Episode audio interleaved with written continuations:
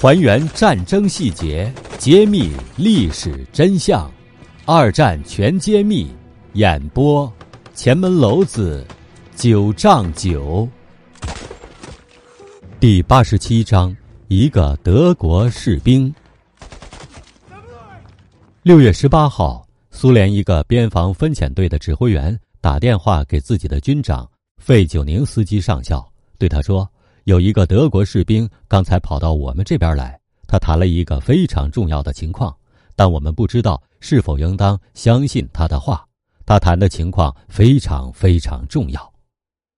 在边防分遣队的指挥部，费久宁斯基见到的是一个高个子的年轻的德国士兵。翻译说，这位士兵在喝醉酒时打了一个军官，因为怕被枪毙，才跑到苏联这面。他告诉费久宁斯基说。战争很快就要开始。六月二十二号凌晨四点，德国部队将沿着整个德苏边境发动进攻。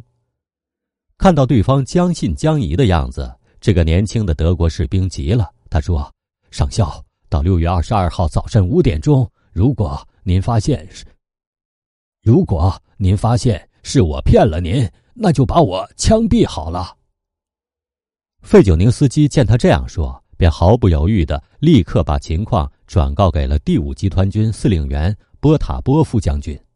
这位将军叼着烟斗，而这位将军听了，叼着烟斗，懒洋洋的说：“没有必要相信这种挑拨，也没有必要使部队进入戒备状态，因为那样会搞成一场虚惊的。”而费久宁斯基依然坚持要加强防备。波塔波夫将军见拗不过这位上校，只得同意调两个团靠近边界，并从靶场上调回一个炮兵团。而紧接着，在第八十七边防支队的地段上，苏军又抓到了一个德军特务小分队。据他们交代说，他们的任务是破坏火车和在卢尼涅茨车站上造成阻塞，以利于德军的轰炸。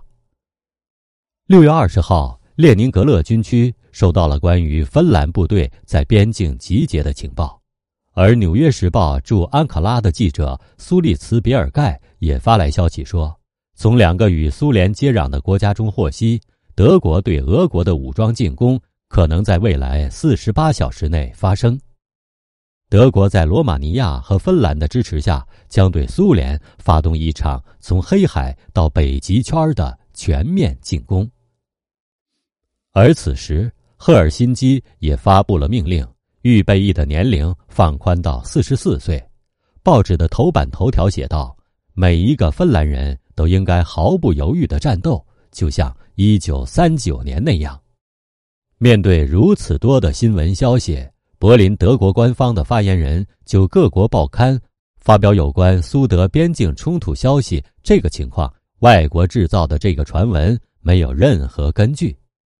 而此时，路透社莫斯科消息说，这里没有任何迹象表明德国向苏联提出了某种要求，在苏联首都没有任何危机的迹象。真理报在当天发表了以“反对饶舌者和游手好闲者”为标题的社论，文中号召人们在工作中要有实事求是的精神，反对空谈和喋喋不休的说无聊的话。接下来。六月二十一号晚上十一点，苏军总参谋长朱可夫从基辅打来电话。他说，一名德军的司务长越过了防线，对苏联指挥员说，德国军队将在第二天凌晨发动进攻。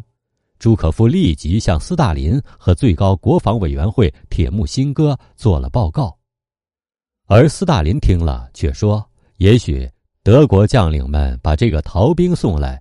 是为了挑起冲突吧，而总参谋长却坚持认为，啊不，我们认为逃兵说的是实话，德国马上就要对我们进行全面进攻了。